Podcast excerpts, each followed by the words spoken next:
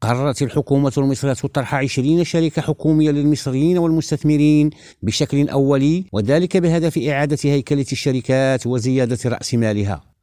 وقال رئيس الوزراء مصطفى مدبولي خلال مؤتمر صحفي عقب اجتماع مجلس الوزراء إنه سيتم تحديد آليات طرح هذه الشركات عقب اجتماع المجلس الأسبوع المقبل. وقعت المملكة العربية السعودية وسلطنة عمان 13 مذكرة تفاهم استثمارية تجاوزت قيمتها مليار ريال على هامش المنتدى السعودي العماني الذي عقد في الرياض. وشملت الاتفاقيات الموقعة بين القطاعين الخاص والحكومي من الجانبين مجالات متعددة كتخزين النفط والبتروكيماويات والطاقة المتجددة والهيدروجين الهيدروجين الأخضر والاستثمار التعديني إضافة إلى اللوجستيات والنقل والثروة السمكية والسياحة. علي الحسني لريم راديو القاهرة.